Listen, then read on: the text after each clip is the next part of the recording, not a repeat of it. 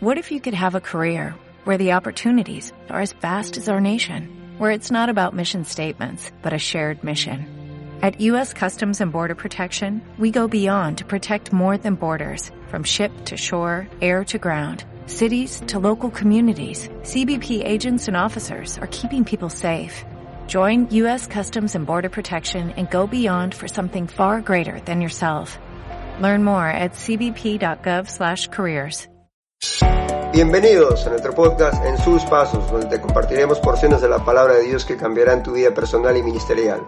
Quédate con nosotros y haremos que lo que escuches sea accesible, entendible, relevante y aplicable. Soy Fernando Ramos, misionero y pionero. Prepárate porque marcarás una diferencia. Arranquemos.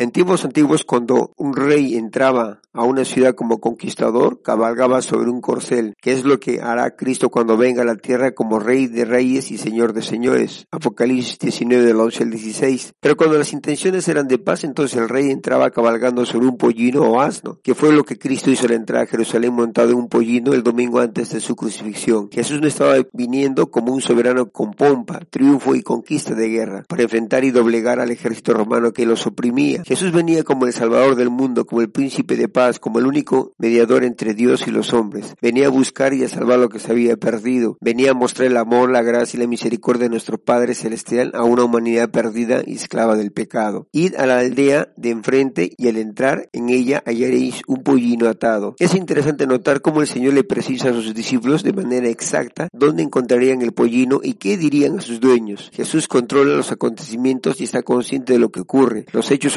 en Jerusalén no lo tomaron por sorpresa. En una ocasión en el lago de Genezaret, los discípulos habían estado pescando toda la noche sin lograr su objetivo. Al siguiente día Jesús les, le dijo a Pedro que echara la red de un lugar y encontró gran cantidad de peces. Siempre el Señor sabía dónde encontrar lo que necesitaba. Por ejemplo, para buscar a sus discípulos fue a la zona de Galilea. De los doce, once eran de Galilea y solo Judas era de Judea. Natanael le dijo a Felipe, ¿de Nazaret puede salir algo bueno? De esa misma región fueron los discípulos que Jesús encontró para extender su reino a todo el mundo. Cada cosa que necesitó el Señor supo dónde encontraría, dónde podría conseguirla, porque seguía y obedecía la voluntad de su Padre Celestial. Es cierto que si alguien de corazón busca al Señor, lo encontrará. Hallaréis un pollino atado en el cual ningún hombre ha montado jamás, desatarlo y traerlo. El Señor sabía todo tocante el burrito que iba a usar para entrar como rey de paz a Jerusalén. Estaba atado, nunca se había montado, sabía que era pequeño, sabía que preguntarían por qué lo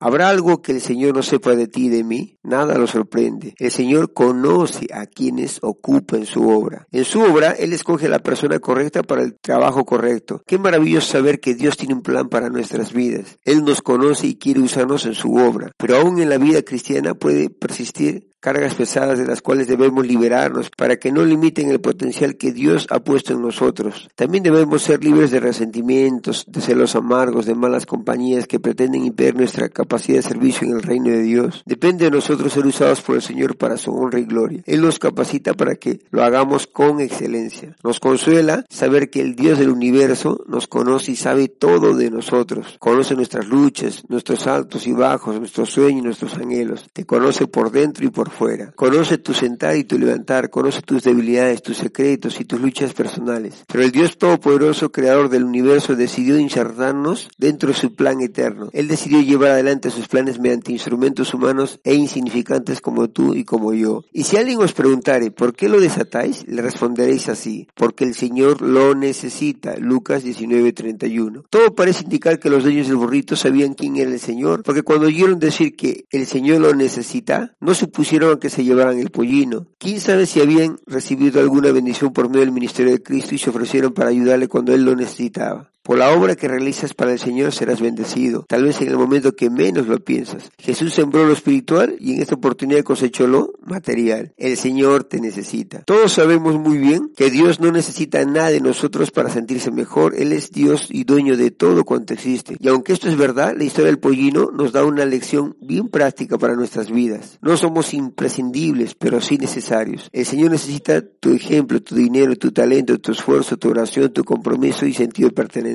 Dios hace su obra a través de hombres y mujeres que se comprometen con el Evangelio de Cristo. El Señor te necesita para cumplir la escritura. Este pollino que así va a usar era para cumplir la profecía de Zacarías 9:9. Alégrate mucho, hija de Sión, da voces de júbilo, hija de Jerusalén. He aquí tu rey vendrá a ti justo y salvador, humilde, y cabalgando sobre un asno, sobre un pollino, hijo de asna. De igual manera el Señor te necesita para cumplir con la gran comisión y llevar el Evangelio hasta el fin del mundo. El Señor te necesita para cumplir este propósito y no tiene otro plan más que usarte a ti y a mí. El pollino no pudo creer que los vítores y los osanas eran para él. La gente no puso su atención en el pollino, sino en el Señor que lo montaba. Aprendemos que la gloria y la honra siempre es para Dios, a pesar de todo lo que hayamos hecho en su reino. Nuestra gloria es que le den gloria a Él. Nuestro deseo en la vida debe ser que le den gloria a Él. Dios nos quiere usar. Pregunta para ti, mi querido hermano o hermana. ¿Tu vida muestra que quieres ser usado por Él? ¿Sabías que Dios tiene un propósito para tu vida? Recuerda, marca una diferencia en tu vida y en la de otros. Haz un hack trick, apréndelo. Qué maravilla saber que Dios quiere usarnos en su obra. Qué propósito el Señor de vida nos ofrece. El Señor te fue a buscar y te encontró. Practícalo. Cada día vive con el propósito que Dios te ha dado. Vive la vida abundante que Cristo prometió. Compártelo. Hay miles de personas que caminan errantes y perdidas en este mundo sin propósito y con un destino final terrible. Solo Jesús por medio de su evangelio puede dar sentido a sus vidas. Dios tiene un propósito para tu vida. Vívelo hoy. Nos vemos hasta el próximo encuentro. Bendiciones.